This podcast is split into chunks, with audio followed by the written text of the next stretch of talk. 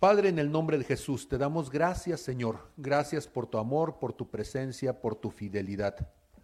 Gracias, Señor, porque de cada cosa que tenemos necesidad, tú, Señor, la has establecido en nuestras vidas. Gracias, Señor, porque tu pacto de amor, tu pacto, Señor, de amistad, ese pacto, Señor, de permanencia, nos ha mantenido, Señor, hasta aquí. Podemos decir, ebenecer hasta aquí has sido fiel, Señor. Hasta aquí, Señor, has tenido misericordia de nosotros. Y ahora, Padre, en el nombre de Jesús, yo te pido, mi Dios, cumple conforme a tu palabra, cumple conforme a tu propósito, Señor, el destino que nos has puesto a cada uno de nosotros. Haz en nosotros conforme a tu voluntad, en el nombre de Jesús. Amén, amén y amén. Cuando uno estudia homilética, la homilética es el arte de la predicación. Y quienes de alguna manera fuimos formados en la capacidad de poder expresar un mensaje a otros, aprendemos ciertas cuestiones, algunas cuestiones de estructura, algunas cuestiones de estilos, para poder predicar un mensaje. El primer lugar donde yo estudié homilética fue cuando era monje. Les he platicado que yo fui monje en la compañía de Jesús. Y allí tenía excelentes maestros de homilética. De hecho, algunos de mis maestros también eran maestros de homilética de algunos políticos a nivel nacional. Habían sido ah, maestros de Porfirio Muñoz Ledo. Imagínense ustedes, si usted sabe algo de la política en México y sabe que uno de los comunicadores de izquierda más tremendos en su momento era precisamente Muñoz Ledo. Y bueno, pues gente de la Compañía de Jesús había estado muy cerca de él y él había recibido también instrucción en parte de. Y entonces te enseñaban a mover inclusive el brazo y a mover la mantilla y todo lo demás para que el sermón se volviera poderoso. Y yo desde hace años hice un compromiso con Dios de que iba a echar todo eso a la basura para que si algo digo, sea más bien el Espíritu quien se lo muestre y no que sea la mera manipulación, la capacidad oratoria de mover las, las emociones. Entonces, hay un riesgo en querer dar un mensaje y ese mensaje sea un mensaje tan emocional, tan apasionante, que se quede trabado solamente a nivel del intelecto y no llegue al corazón. Amén. Pero además, ninguno, un buen homileta ha levantado ninguno un muerto ni ha sanado un ciego. El único que lo puede hacer es el Espíritu Santo. Y por eso entonces procuramos, tratando de ser brutalmente honestos, pero al mismo tiempo, pues lo más francos con ustedes, tratamos de que en la confrontación de la palabra, cada uno de ustedes pueda verdaderamente conocer lo que es la voluntad de Dios.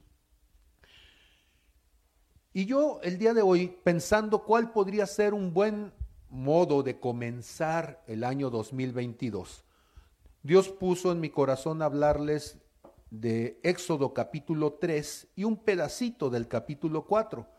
Y si bien pueda hacer alguna referencia, algún otro pasaje de la palabra, voy a procurar entonces hilativamente, significa versículo por versículo, ir hablando de lo que dice aquí en Éxodo 3 y el pedacito de Éxodo 4, tratando de poner algunos elementos que para usted le puedan servir entonces para este año 2022.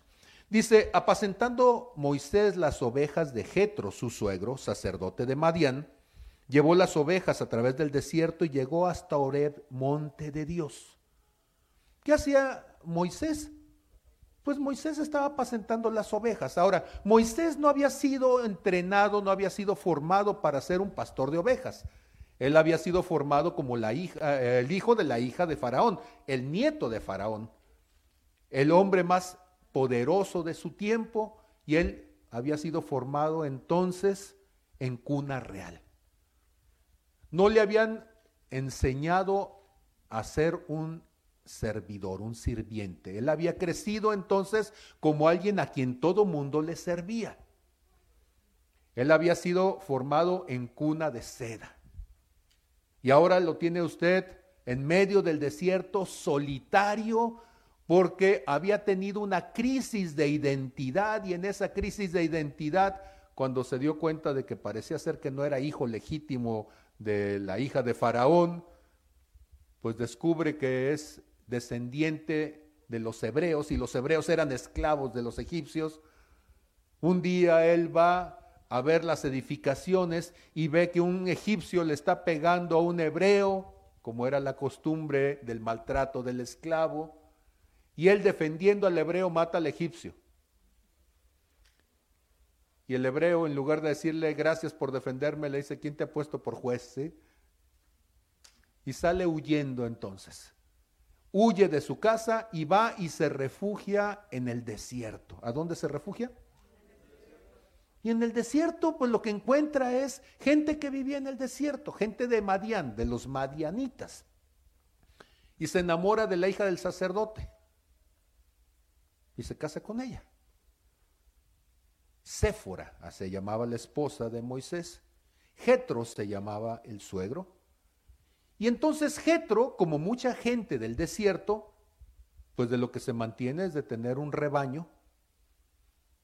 Y él entonces al enamorarse de la hija y formar parte de la familia del sacerdote, una de las cosas que está haciendo es salir a cuidarle las ovejas al suegro.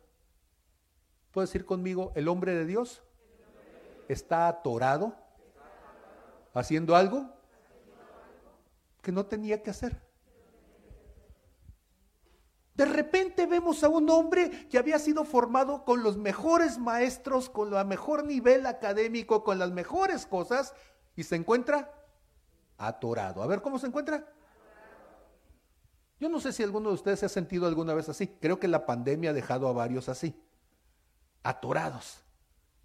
Y entonces este Moisés que está por allí, él no lo sabe, pero Dios lo está buscando. Cuando yo le pido que diga algo es por una cuestión de neurociencias muy curiosa. Cuando nosotros escuchamos algo, captamos una cierta cantidad de información. Pero cuando nosotros lo repetimos, nuestro nivel de comprensión curiosamente aumenta.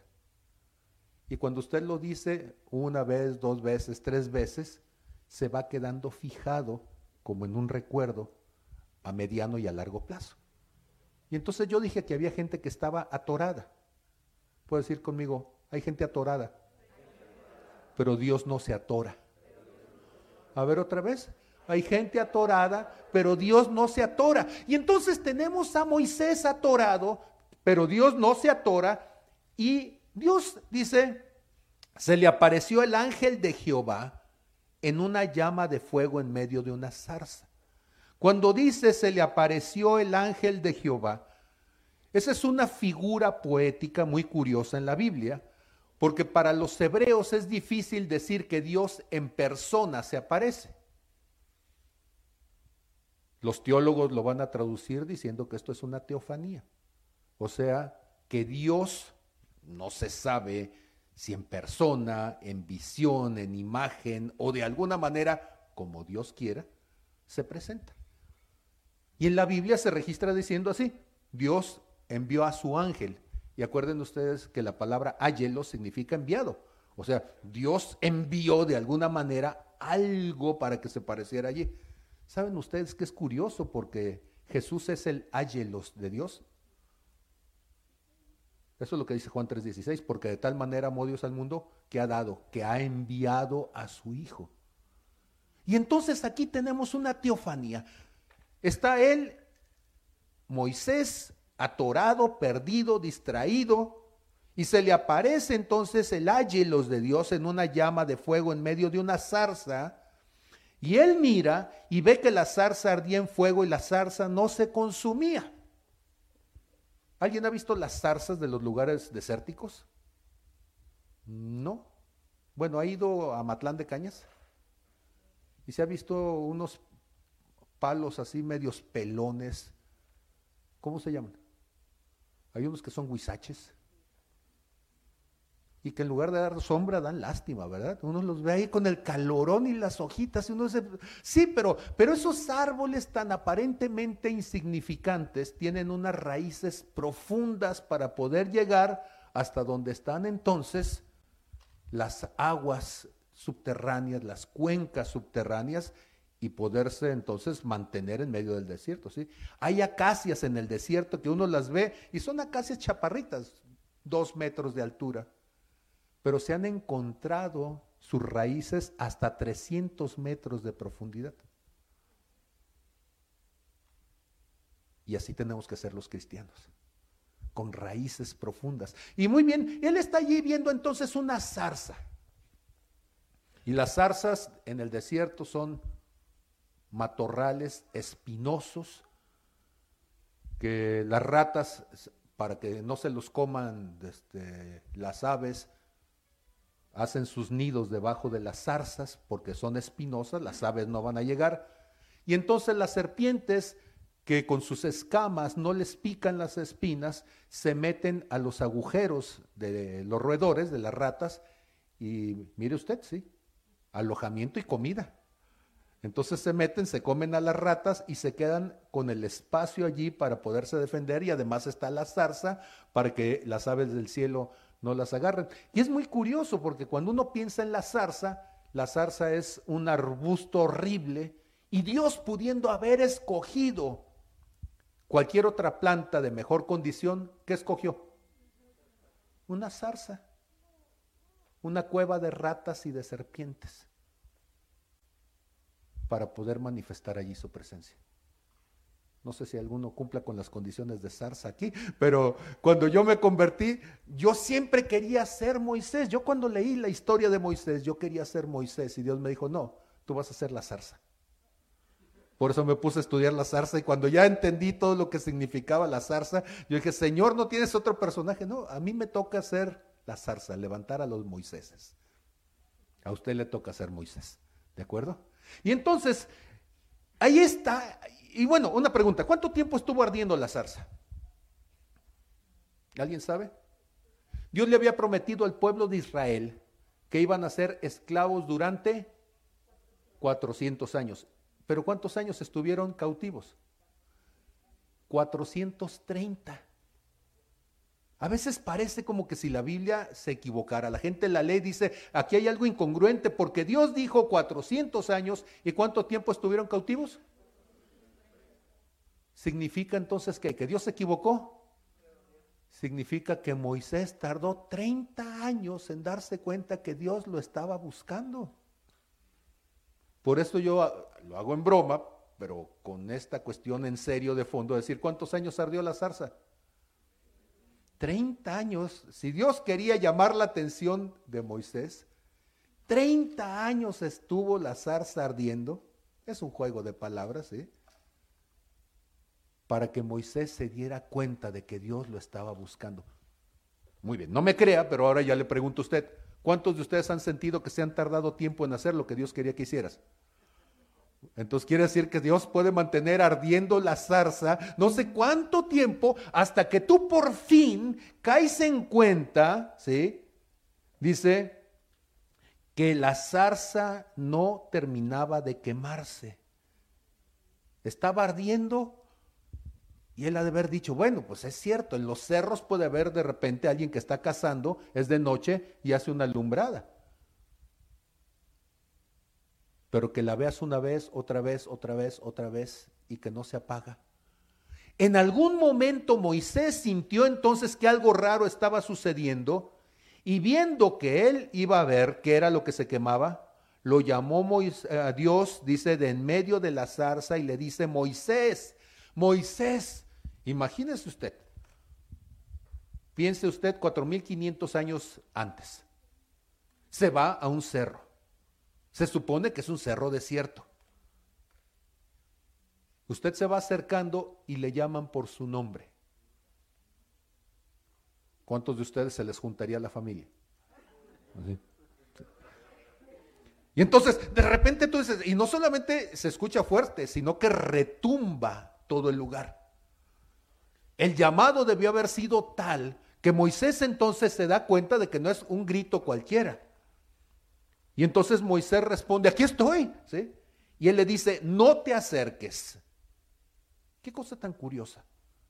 Si Dios quiere que todo mundo se acerque, buscadme y viviréis. Sin embargo, le dice, no te acerques.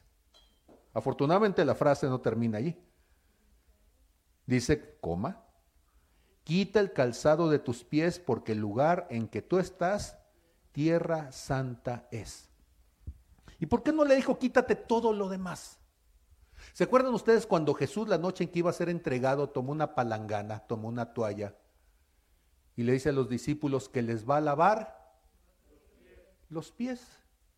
Pedro le dice, Señor, ¿por qué me vas a lavar los pies siendo tú el maestro? Mejor este, yo te los lavo a ti y él dice, no, necesito lavarte los pies porque si no te lavo los pies tú no puedes entrar al reino de los cielos. Y entonces Pedro, ¿qué le dice? Pues bañame completo. Y el Señor Jesús dice, no, con los pies basta. Entonces, ¿qué significará lavarle los pies de Jesús a Pedro? Los pies simbolizan, por supuesto, la manera en que tú caminas, la forma en que tú andas sobre la faz de la tierra. Puedes decir conmigo, testimonio. A ver, ¿qué, qué son los pies? Testimonio. Y entonces él le dice, a ver, te voy a lavar tu testimonio, le dijo Jesús a Pedro. Pero aquí Jehová le está diciendo a Moisés, quítate el calzado. ¿Y qué es el calzado de los pies? ¿Cuántos de ustedes podrían venir hasta donde estamos descalzos? ¿Saben ustedes que una de las armas de guerra antiquísimas en el África Central era esparcer ramas espinosas entre los campos de batalla. Porque iban los guerreros para enfrentarse con los otros y los que habían llegado primero y preparado el terreno habían lanzado ramas espinosas y cuando llegaban los guerreros a atacar, ¿qué pasaba? Se espinaban y mientras estaban todos espinados no podían pelear y llegaban y los mataban. Y entonces hubo un guerrero importantísimo, si puede leer su historia, es muy interesante, Shaka Zulu, que cambió el ritmo de la guerra en África Central. Y la primera cosa que hizo, aunque suena ridículo, fue llenarse de callos los pies. Porque él se dio cuenta de que un guerrero que depende de sus sandalias era un guerrero que cuando se rompieran las sandalias o se atravesara una espina con las sandalias, las sandalias, era un guerrero inútil. Y entonces él ponía sus pies en piedras calentadas a fuego para que se hicieran callos, hasta que llegó a tener, ¿sí? unas así como Goodyear, como tienen dos, tres señoras de por aquí, ¿verdad? no, no es cierto, los, los míos están peor. Y entonces con ese talón integrado, ¿sí? él podía correr en medio de las espinas y él ponía a entrenar a sus guerreros en medio de las espinas para que entonces esos eran invencibles, eran todoterrenos. ¿sí? Pero vuelvo a los pies, entonces, ¿por qué para Dios es tan importante desnudarle los pies a Moisés?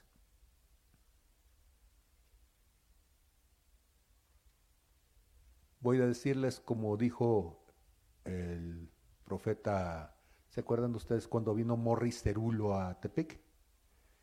Y le dijo a los pastores, hermanos, así su español era, hermanos, hagan así, todos ustedes, todos ustedes aquí, pongan así sus manos. Ahora, todos por favor, todos por favor pongan sus manos así. Ahora, traigan sus manos acá. Y ahora esto. Y van a decir, hermano Morris, ¿qué significa eso? Yo les digo, quítense la máscara, hipócritas. Así le dijo a los pastores de la ciudad. Quita el calzado de tus pies, ¿qué significa? Desnuda la manera en que tú caminas sobre la faz de la tierra. Preséntate desnudo en tu corazón delante de mí, sin hipocresías, sin justificaciones, sin pretextos. totalmente dispuesto. ¿sí? Entonces, quitarse el calzado significa sin hipocresías, sin justificaciones, sin pretextos. ¿Dios le conocería algo a Moisés? A ver, honestamente, ¿cuántos de ustedes se han sentido atorados durante la pandemia? ¿Alguien? Y mi pregunta sería, si somos honestos, ¿cuánto de eso es una mera justificación? ¿Cuánto de eso es una hipocresía? ¿Cuánto de eso es un pretexto? Y entonces Dios quiere comenzar algo en la vida de Moisés como la quiere hacer con nosotros. Pero primero es necesario qué cosa?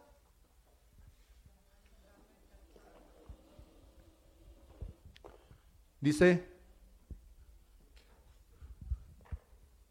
quítate el calzado, porque el calzado te da seguridad, porque el calzado te protege, porque el calzado, el calzado te da un cierto estatus.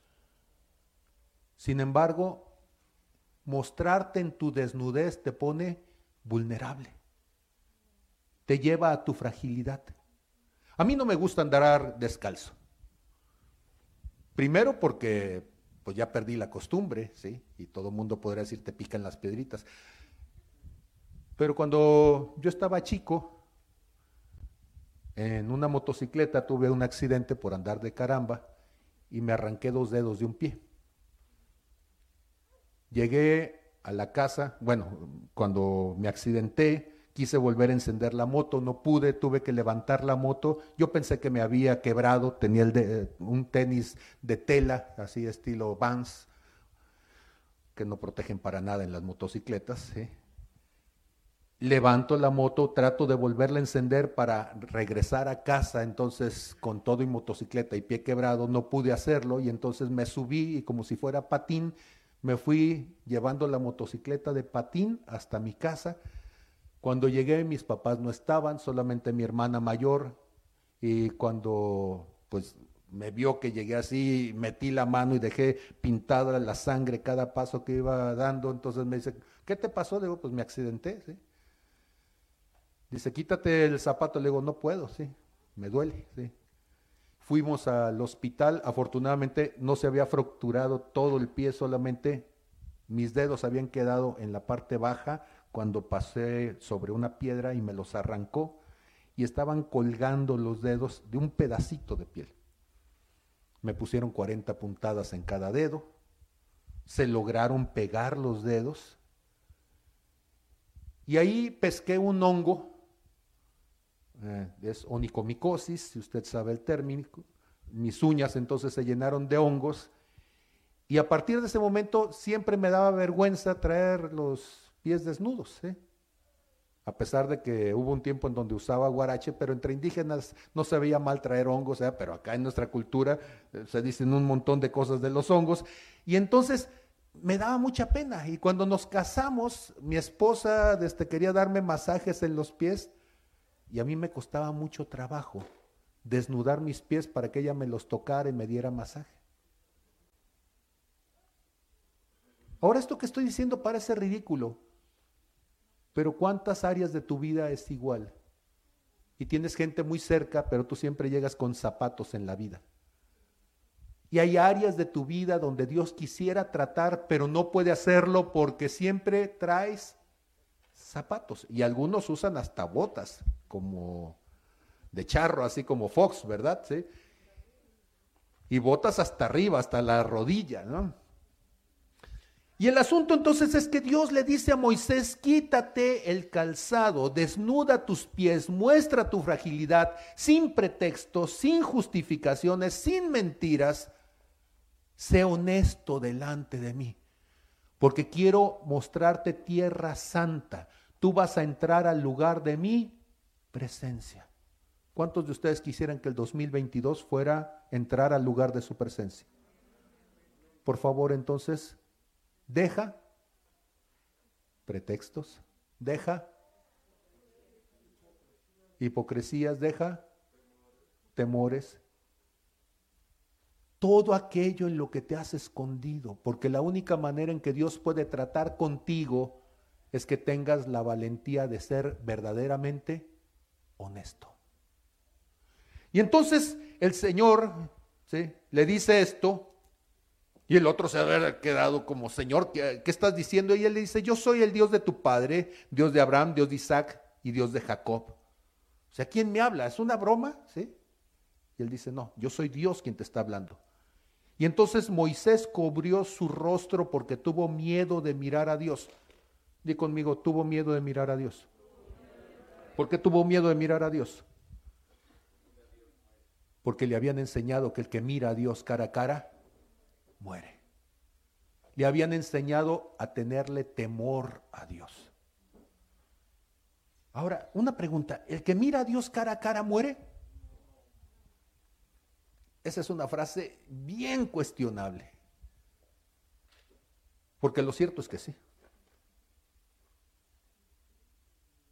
Porque carne y sangre no entrarán en el reino de los cielos. O dicho de otra manera, cuando tú miras al Señor cara a cara, tu carnalidad, di conmigo, mi carnalidad, es llevada a la cruz. Y si yo miro al Señor cara a cara, ¿qué va a suceder entonces? mi carnalidad va a morir. Porque el Señor me va a retar y me va a decir, sé honesto, circuncida tu corazón, muere a esta área de tu vida, deja la hipocresía, deja las justificaciones, deja la mentira, para que seas la verdadera persona que puedes ser.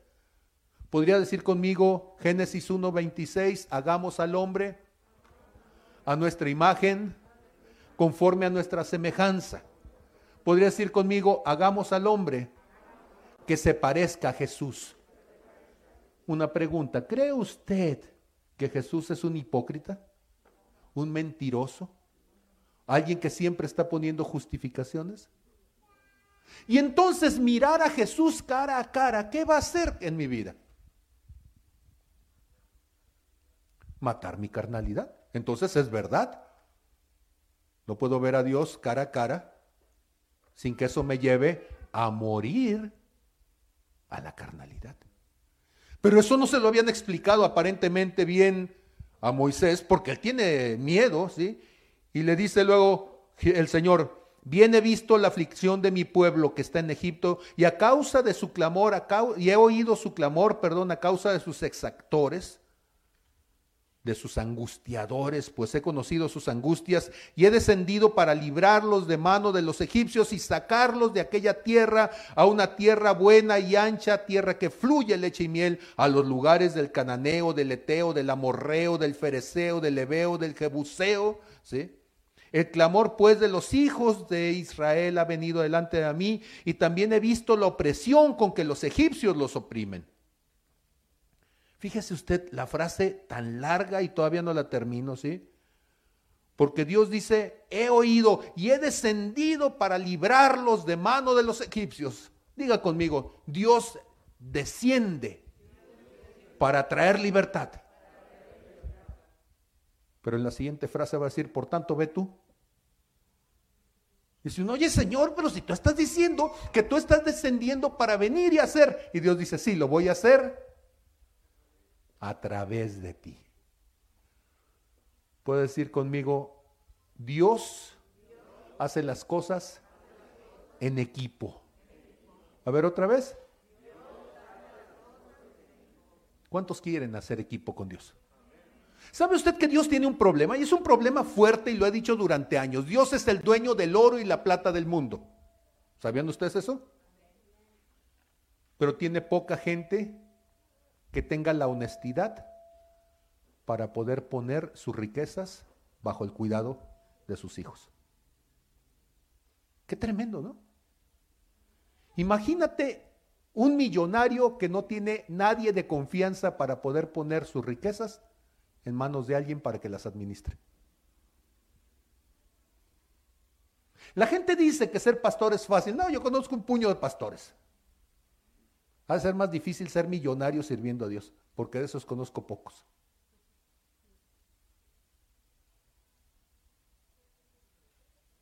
¿Alguien se sintió aludido? ¿Saben ustedes que uno de los grandes problemas del tiempo actual es que no nos estamos dando cuenta que no es un tiempo de aflicción, sino de oportunidad? Lo voy a volver a decir. No es un tiempo de aflicción, sino de... Ok, no me crea a mí. Usted no le crea al pastor. Pero si usted es gente que lee, lea el incremento de las riquezas que durante los últimos dos años tuvieron gente como Besos, que ya dejó de ser el director general de Amazon. Eh, Chuy, ¿tú qué andas en eso? ¿Se enriqueció Besos en este tiempo? ¿Sí? Eh, y, dice uno, pero es la pandemia. Y él dijo, pues claro. Bill Gates. Carlos Slim. ¿La pandemia para quién fue? Para ellos, ¿no? Qué curioso que desgracia de uno significa oportunidad para otros. Pero escúcheme, Oportunidad en el mundo viene cuando gente mueve las cosas de manera perversa para que las cosas sucedan así. Pero oportunidad de parte de Dios es cuando en medio de lo que está sucediendo Dios trae ideas, momentos, estrategias para que la gente pueda llevar a cabo cosas que van a cambiar la dirección de la humanidad. Dios está llamando a Moisés en uno de los momentos que van a ser determinantes para la historia de una nación. Y le está diciendo, levantarás un ejército. No. ¿Fabricarás armas? No. Dios le está diciendo, yo lo voy a hacer, pero quiero que tú vayas conmigo. Moisés causó las diez plagas? ¿Quién las causó?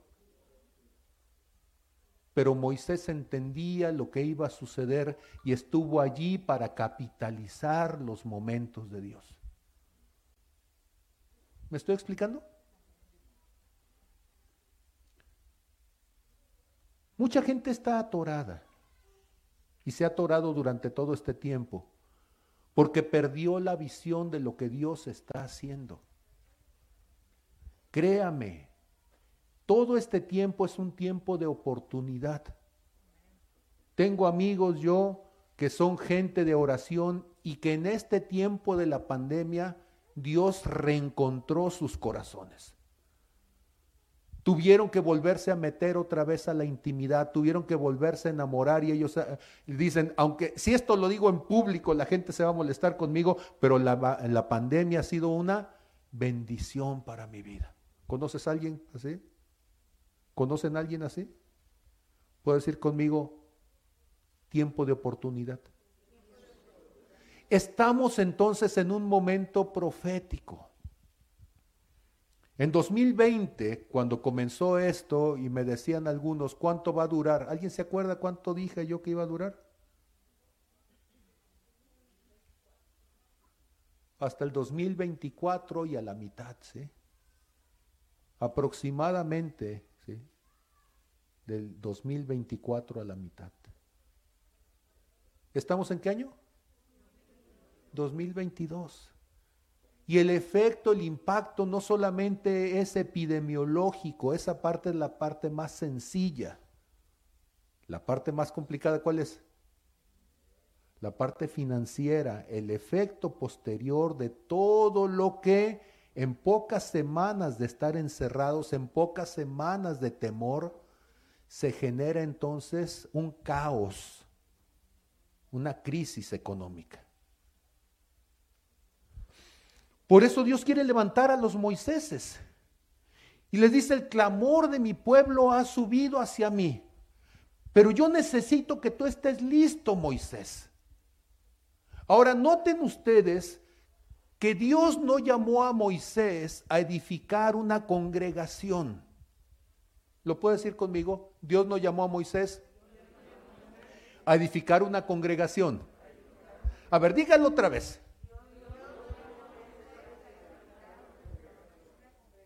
¿A qué lo llamó entonces?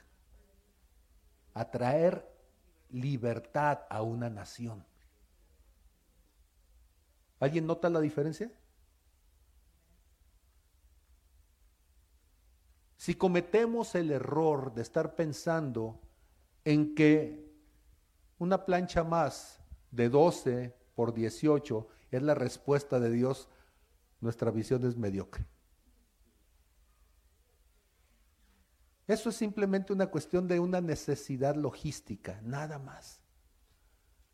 Pero realmente la salvación de una nación depende de un cambio de mentalidad, de un cambio de paradigma, de un cambio de manera de percibirnos a nosotros mismos para poder llevar a cabo algo que antes podríamos haberlo hecho, pero no lo hicimos por las condiciones. Próximamente Senai va a comenzar a tener clases internacionales. En este momento pensar en tener clases a distancia es un reto. No.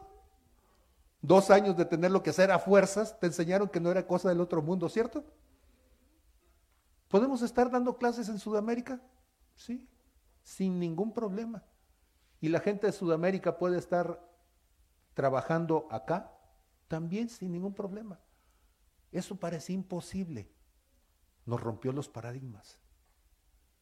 Gente haciendo trabajo en casa. Hace dos años, tú lo decías en Tepic, miren, yo soy maestro en tecnologías. Tengo desde el año 95 hablando de estas cosas. Me escuchaban y decían, ¿cuándo en este rancho? Y ahorita decir, hacer trabajo en casa es cosa de todos los días. Dios tiene que cambiar la manera de pensar de su pueblo para sacarlo de ver entonces la esclavitud como una bendición, para empezar a ver posibilidades donde antes no las había. ¿Me estoy explicando? Y entonces Dios tiene que decirle a Moisés, ¿sí? que Él es el que es, que Él es el que va a hacer cosas. Voy a brincarme al capítulo 4 porque quiero llegar a esta parte que es fundamental. En 4.1, entonces Moisés le respondió, ellos no me van a creer ni oirán mi voz porque dirán, Dios no te, se te ha parecido, ¿sí? Dios no te habla. ¿Cuántas veces tú has dicho, es que Dios me habló? Y la gente voltea y dice, ¿y Dios te habla? Sí. Hasta tenemos el dicho, ira, eh, dice que la Virgen le habla, ¿sí? ¿Lo has escuchado antes o nada más en mi cultura lo habíamos? ¿Por qué? Porque es decir, estás loco. ¿Cómo te puede hablar Dios y decirte cosas cuando primero Dios ni existe? Y si existe, pues Dios ni le habla a la gente, si no, no estaríamos como estamos. Y la gente empieza a sacar todas sus limitaciones y todas sus amarguras. La próxima vez que te digan, ¿y Dios te habla? La respuesta correcta, ¿cuál es? ¿A ti no? ¿Cuál es la respuesta correcta? Porque su palabra dice en Juan 10 que sus ovejas oyen su voz y la reconocen. Entonces, la Biblia dice que yo soy oveja del Señor. Él es mi Padre. Dios habla y yo le escucho. Amén.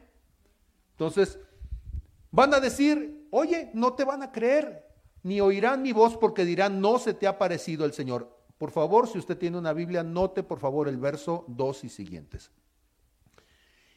Y el Señor le dice, ¿qué es lo que tienes en tu mano? ¿Puedes decir conmigo esa frase? ¿Qué es lo que tienes en tu mano? Si yo te preguntara a ti, ¿qué tienes en tu mano? Bueno, para traducírselo, ¿qué has hecho con lo que te di? Porque cuando Dios te formó, como hablábamos hace un ratito de Jason Manuel, ¿sí? Jason Manuel, Dios le dio la vida, le dio talento, le dio capacidades, le dio dones. Pero llegamos a una cierta edad en donde decimos, Señor, vengo a ti con las manos vacías y Dios dice, no, no están vacías, están llenas de mugre y de microbios y un montón de cosas más, ¿sí? Y están llenas de fracasos seguramente, de errores, pero vacías, vacías, no están. ¿Cuántos de ustedes, sí, saben distinguir entre un cuadrado y un círculo? Dios te dio inteligencia. ¿Sí? ¿Qué tienes en tu mano? Inteligencia. ¿Cuántos de ustedes saben distinguir entre el amor y el odio? Tienes sentimientos. ¿Cuántos de ustedes sí, saben distinguir entre una torta dura y aceda ¿sí? a un manjar? Entonces tienes buenos gustos también. ¿Sí? O sea, cuando tú dices es que no tengo nada, no es cierto, eso es falso, porque tú tienes un montón de cosas que Dios ya te ha dado, ¿sí? Diamante, ¿qué tienes en las manos? Talento y un martillo en cada puño, ¿verdad? Entonces tú dices, ¿qué tienes? ¿Con qué vamos a enfrentar las adversidades?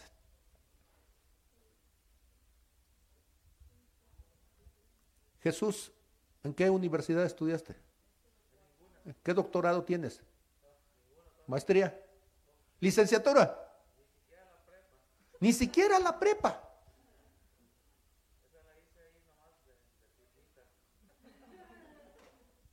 Y entonces, ¿qué tienes en tus manos? Y entonces este hombre tiene una capacidad de Dios para hacer negocios. Y no tiene terminada la prepa.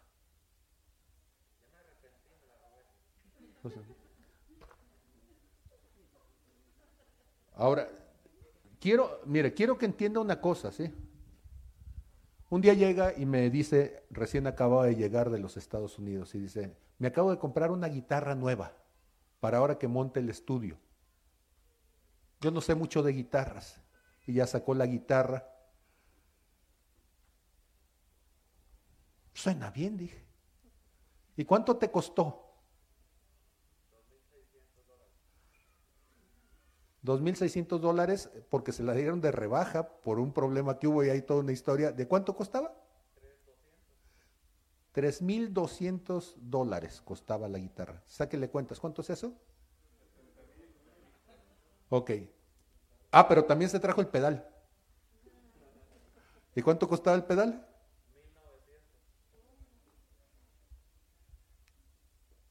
Y dice uno, no tiene, no tiene más que la secundaria. Diga conmigo, los estudios no te dan dones, te los educan, si los tienes. Tú puedes ser un tarugo con título, pero sigue siendo un tarugo. El doctorado no quita lo tarado. Yo tengo dos, Chava tiene dos, y entre los cuatro no juntamos ni Ahora, ¿cuál es el asunto? El asunto es entender, por favor, escúcheme. 2022 tiene que comenzar como comenzó Dios con Moisés, diciéndole, a mí no me importa la formación que tuviste, me importan los dones que yo te di. Diga conmigo, los dones que Dios me dio. Otra vez, ¿qué cosa? Otra vez, ¿qué cosa? Y hay cosas que Dios te dio que son la clave para lo que Dios quiere hacer en tu vida. Escúchame, eres profeta y ¿qué significa eso? Eres maestro, ¿qué significa eso? De los cinco ministerios que Dios habla en Efesios capítulo 4, verso 11, apóstol, profeta, evangelista, pastor y maestro, cada uno de ellos representa una gracia sobrenatural sobre la vida de una persona. Y cada uno de ustedes tiene un don. Cada uno de ustedes tiene un don. Si eres evangelista, entonces eres bueno para hacer relaciones y eres bueno para vender. Los mejores vendedores del mundo son evangelistas.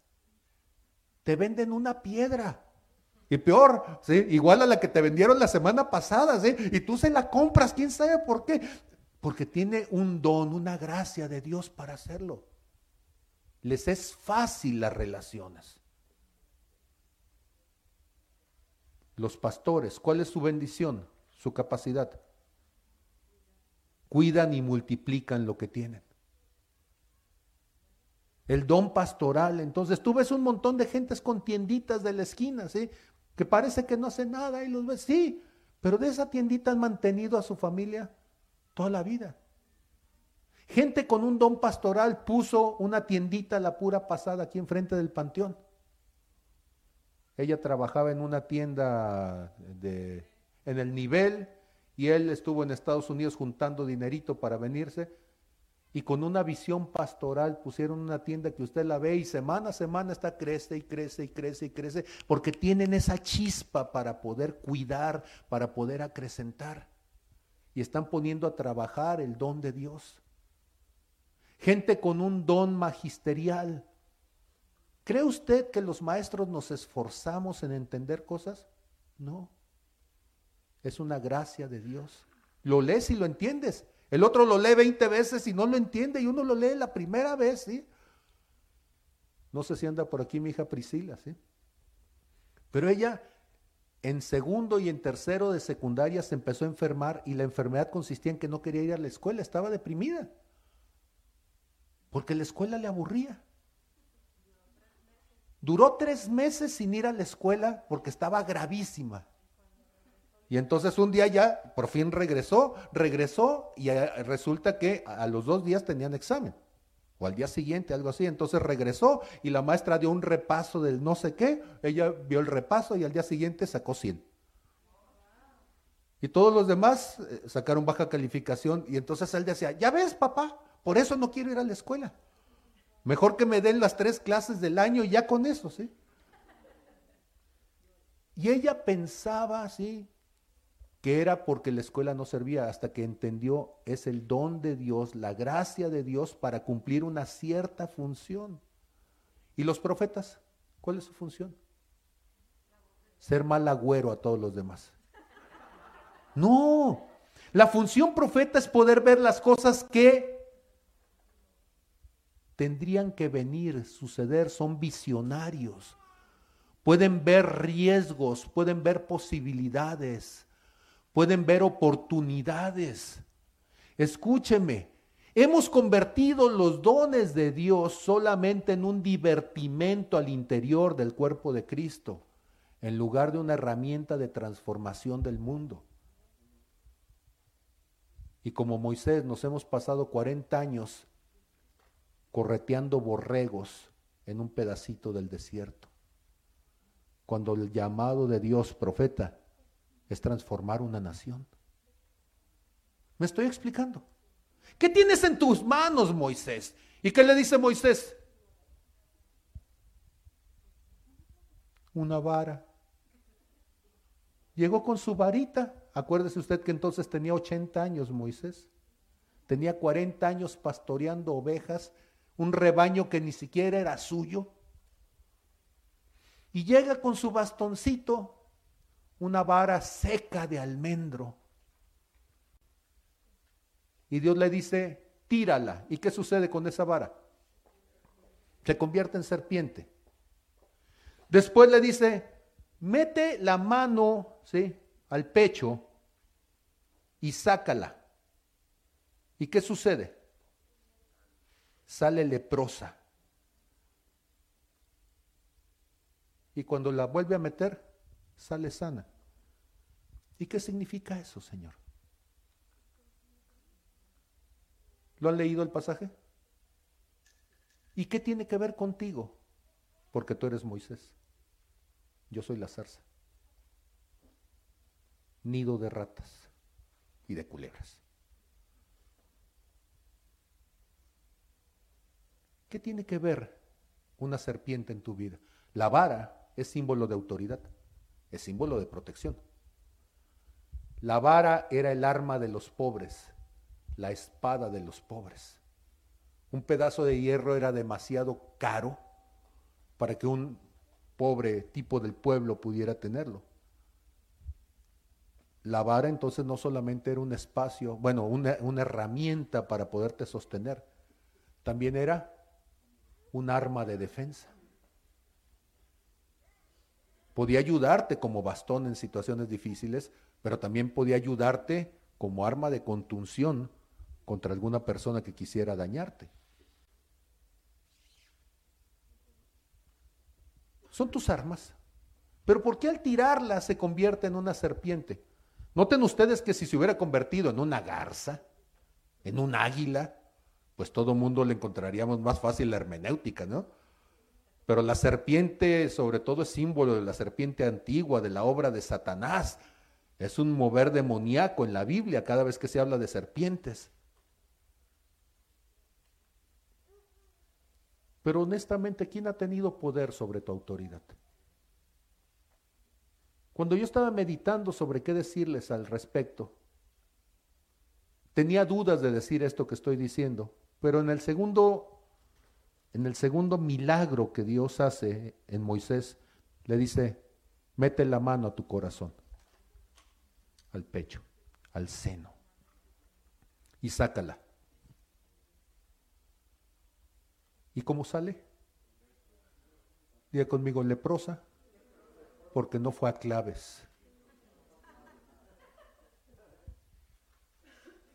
¿Sabes que tenemos dos cosas que hacemos con la gente cuando llegan aquí? Y las dos tienen que ver con esto que sucedió con Moisés. La primera es traer identidad a tu vida para que la autoridad de tu vida se sane. Porque muchas de las personas que llegan, todo su llamado, todo su don, todo su mover espiritual, su potencial, cuando uno lo pone en el piso para ver su testimonio, lo que uno encuentra son serpientes nada más. Si era evangelista, el evangelista utilizó su capacidad y su carisma para ser un baquetón que se anduvo enamorando gente y aprovechándose de las muchachas. O fueron labiosos, fueron mentirosos. Y si era pastor, es cierto, juntaba y acumulaba, pero era un avaro, ambicioso, tacaño. Y si era profeta, era un colérico impositivo, golpeador. Y si era maestro, era un amargado juicioso. ¿De qué le estoy hablando? Le estoy hablando de veintitantos años de ministerio. Y Dios dice, el milagro no es que se convierta, escúchame, el milagro no es que se convierta en, en serpiente, eso ya lo habías hecho tú. El milagro es que cuando tú la agarras y la pones delante de Dios, se convierte en lo que Dios había querido que fuera desde el principio. Este año hay dos obras que yo quiero pedirte que las pongamos delante de Dios en tu vida. Sanar tu llamado. ¿Cuál es la primera? Sanar tu llamado. Y la segunda es sanar tu corazón. Porque hay gente que tiene un don de Dios extraordinario, pero tiene un corazón podrido, perverso y todo lo que Dios podría hacer se contamina. Porque tienes un corazón podrido. El mejor manjar puesto en el plato más sucio ya no es el mejor manjar. Se corrompe. Y entonces dice uno, Señor, pero ¿cuál es el milagro? Dice Moisés, el milagro es que te van a ver y van a decir, ese ya no es el Fernando que conocí. Y ese Fernando tiene que cambiar. Sí. Ya no es el Jesús que conocí. Ya no es el David que conocí. La Sara, el Moisés. Ya no es el Pablo Cancino que conocí. Algo sucedió con esa persona. Y ese que lo llamó, yo no sé si de veras le habla, pero ya no es el mismo. ¿Está conmigo? Podrías decir, yo soy el testimonio de que Dios existe. A ver una vez más. ¿Cómo vas a traer libertad a otros cuando tú mismo no eres libre de tu propia miseria? ¿Cómo vas a traer libertad a otros cuando tú no eres capaz de poner en control tu propia vida? Porque la buena noticia se vuelve falsa cuando sale de labios falsos. La buena noticia se vuelve una burla cuando no hay congruencia en nuestras vidas. ¿Me estoy explicando? Yo sé que, usted me puede decir, qué manera incómoda de comenzar el año. No, hay que desatorarnos. Hay que desatorarnos. ¿Por qué? Porque Dios para poder traer eh, libertad a una nación, Dios es un Dios que hace las cosas desde el principio y para poder traer libertad a una multitud necesitas comenzar trayendo la libertad a uno primero.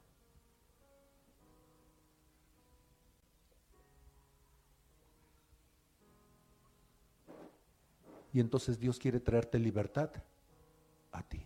Cierra tus ojos. Y dile al Señor, Señor, puedes comenzar conmigo. Puedes sanar la vara de autoridad en mi vida. Quita la sombra de la serpiente y hazla que sea una vez más tu vara de almendro, la que reverdece.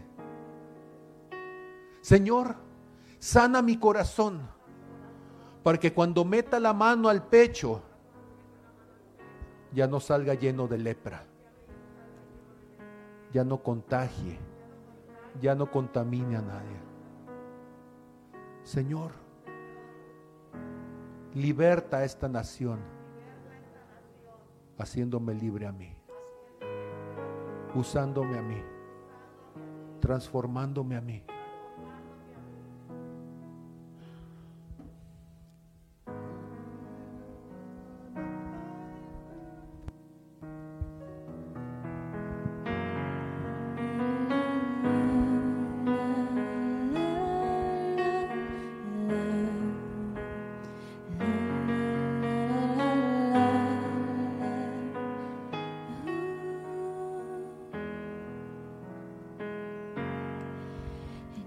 você.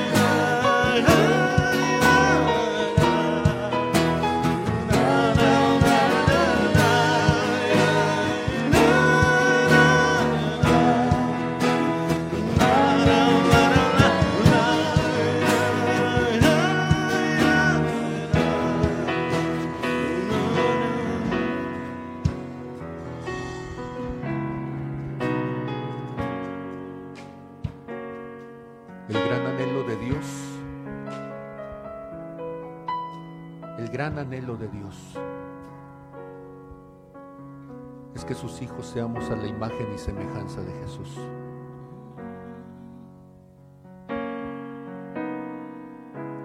Uno dice, ¿qué puede servir un solo hombre, una sola mujer con esta locura? Escúchame, una sola persona a la imagen y semejanza de Jesús cambia una nación, cambia la humanidad. Necesitamos desnudar nuestros pies. Necesitamos lavar nuestros pies para que el reino de Dios se manifieste. Necesitamos purificar los dones que Dios nos ha dado. Limpiar el corazón para fortalecer el carácter de Cristo. El crecimiento de la iglesia no es un crecimiento en muros, en techos, en sillas. El crecimiento de la iglesia es a la medida de la estatura del varón perfecto, a la madurez de Cristo. El gran anhelo de Dios es ese. Nos queda año y medio, año y medio todavía. Será esta ola y después de esta ola la colita de la siguiente. Y después de Omicron, el alfabeto griego sigue. Y si se acaba el griego, va a seguir entonces el latino. Porque estamos en un tiempo de trato de Dios. No es un castigo, es una oportunidad. Velo así. Y en este tiempo de oportunidad es cuando más brilla, en medio de la oscuridad, cuando más brilla la luz. Y es el tiempo en donde si tú sanas y purificas tus dones, y si tú sanas y purificas tu corazón, los dones de Dios y el carácter de Cristo te van a poner en preeminencia como este pastor de ovejas perdido en el desierto, Dios lo saca del anonimato para llevarlo a transformar una nación. ¿Qué se necesita para ser famoso? En Dios, solo una pizca de fe. Tan simple como eso. Hay gente aquí que tiene un don de sanidad. Y no lo sabe porque nunca lo ha ejercido. Hay gente aquí que tiene don de milagros y no lo sabe porque nunca lo ha ejercido. Hay gente aquí que tiene la promesa de Dios de poder descubrir las cosas secretas de lo más profundo del corazón de Dios. Capacidades para romper récords. Capacidades para establecer marcas capacidades para llegar a donde ninguno llega,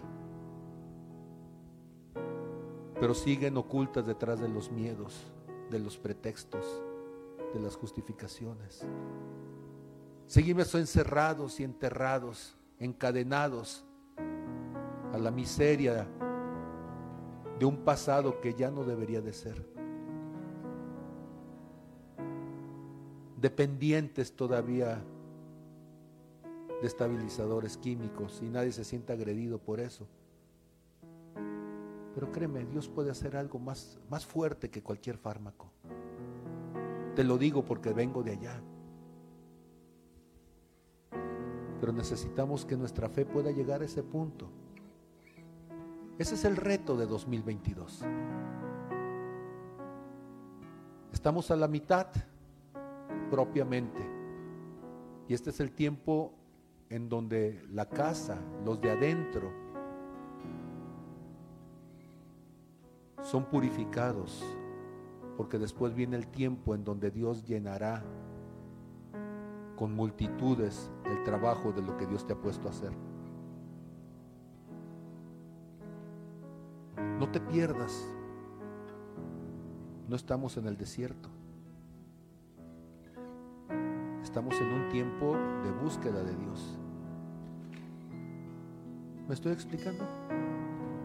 Y es un tiempo de despertar. Di conmigo, es mi tiempo de despertar. Es mi tiempo de desatorarme. Es mi tiempo de dejar de ver mi pasado, mis fracasos, mis carencias, para ver a futuro lo que Dios quiere hacer en mi vida con los dones que Dios me ha dado, con la actitud correcta delante de Dios. Amén. ¿Alguien lo puede creer? Y en ningún momento dije que este lugar tiene que crecer. Porque no importa si este lugar sigue siendo de este tamaño. Porque aquí nada más es una cueva en un monte con una zarza que no deja de arder. La función de Moisés no fue en el monte, fue en donde estaba el pueblo. Moisés no fue llamado a quedarse junto a la zarza. Moisés fue llamado a ir a donde estaba el pueblo para mostrarles a Dios y que ellos caminaran en búsqueda de ese Dios. ¿Me estoy explicando? Para mí será un privilegio el día que yo llegue el domingo y no haya nadie, porque todo mundo está trayendo libertad en algún lugar de la tierra a alguien más. Porque la misión no es el aguacate, la misión es el cielo. Amén. Quiero orar por ustedes. Porque Dios en este año está inquietando a personas. Siempre les he dicho que en este lugar no tenemos una estructura, porque una estructura es un estorbo para cuando Dios quiere cambiar las cosas. Porque entonces la gente dice, es que siempre lo habíamos hecho de esta manera. No, aquí siempre ha sido un desorden. Para que el día que alguien lo ordene, digamos, por fin se ordenó. Y va a ser ordenado unos días mientras el Señor se lleva a esa persona a otro lado. Y alguien tiene que venir a hacer las cosas como Dios le diga. Porque así es caminar bajo la nube, seguir todos los días hacia donde Dios nos quiere llevar. Padre, en el nombre de Jesús, te doy gracias, Señor, porque aunque todo el mundo ya lo hizo hace nueve días, nosotros el día de hoy estamos comenzando. Poniendo este año, Señor, y esta etapa. Queda año y medio, Señor, de todas estas cosas que estamos hablando. Señor, y en este año y medio de estas cosas que estamos hablando es un tiempo de despertar y de sanidad. De despertar en nuestros corazones, Señor, pero al mismo tiempo de sanidad, de restauración. Sanidad, Señor, de los dones, del llamado. Sanidad de la identidad eterna. Sanidad del corazón. Para fortalecer los dones y el carácter, Señor, de Dios. Para fortalecer, Señor, y sanar la granada y la campana, para que la vestidura de cada sacerdote, Señor, sea nueva una vez más. Que tu luz brille, Señor, que tu luz brille, Señor, en cada uno de mis hermanos. Que tu presencia se manifieste, Señor, en cada uno de mis hermanos.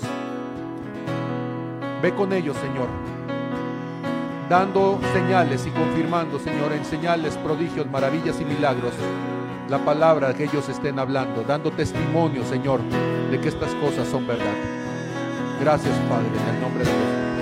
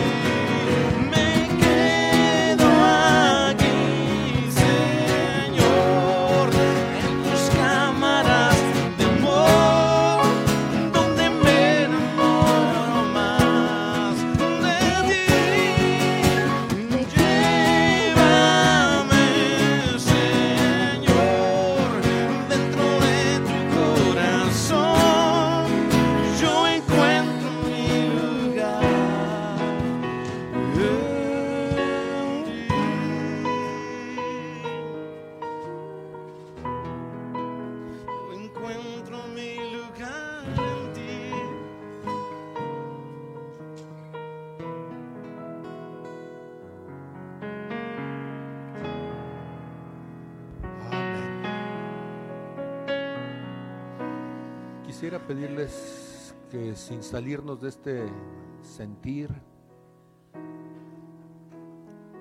¿alguien siente que esto fue de Dios?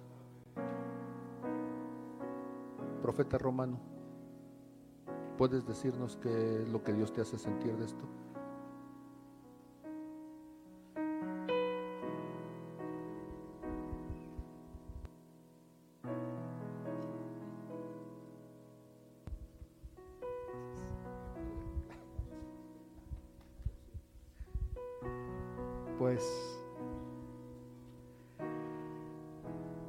Muchas veces las cosas que vivimos humanamente, que vemos con nuestros ojos,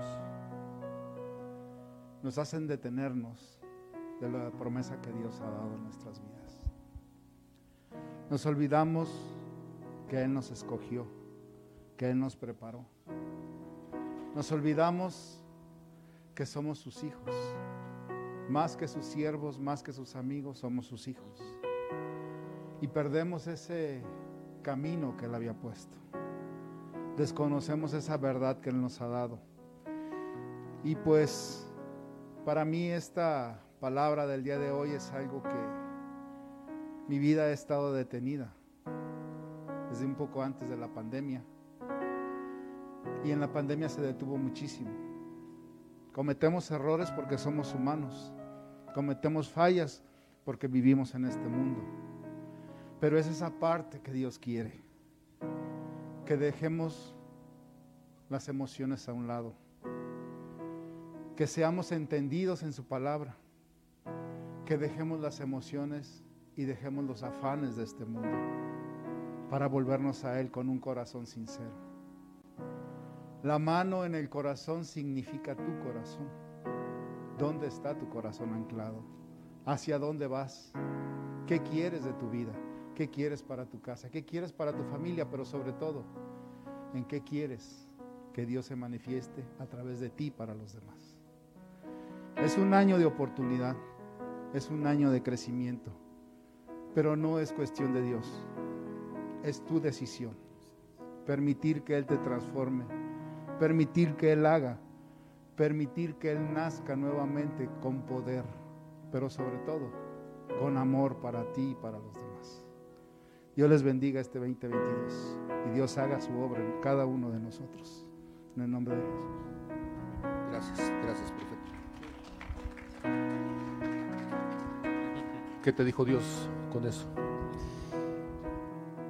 De verdad me da pena cuando me pone de ejemplo porque me responsabiliza más.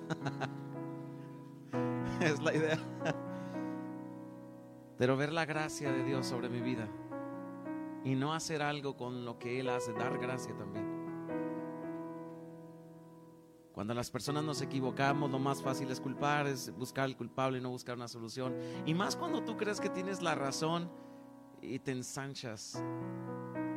Y ahora en este nuevo año, un nuevo comienzo, cuando yo veo a Dios teniendo la misma gracia que un negocio que debió haber desaparecido, porque dependía del consulado y al final de cuentas nos cerraron nueve meses se multiplicó.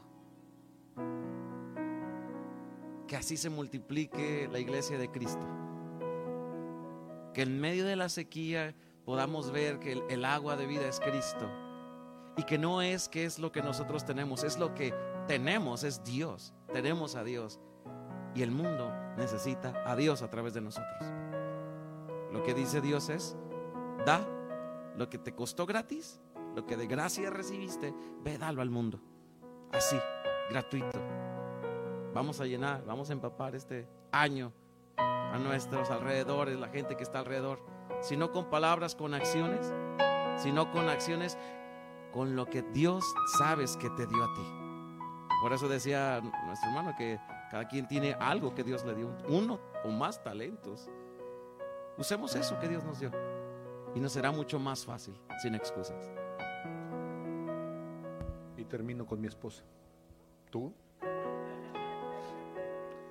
Porque ella me conoce y ella sabe si esto que estoy diciendo tiene que ver conmigo.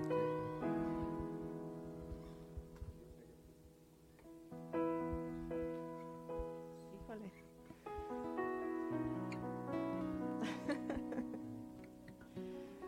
Bueno, de que fue una palabra de Dios, pues yo sé que sí fue una palabra que todos necesitamos. Entonces todos hemos estado atorados en, en algún una área de nuestra vida y pues algunos nos atoramos a través de las pérdidas que tuvimos, pero yo creo que este año pues es el año de oportunidad, como dice mi esposo, para ir a consolar a los que se atoraron, ¿sí? Y pues yo me siento ya más fortalecida para ir y, hacer la función que me toca, que es pastorear, ir a consolar, ir a restaurar a los quebrantados de corazón. Entonces, este es mi año de oportunidad.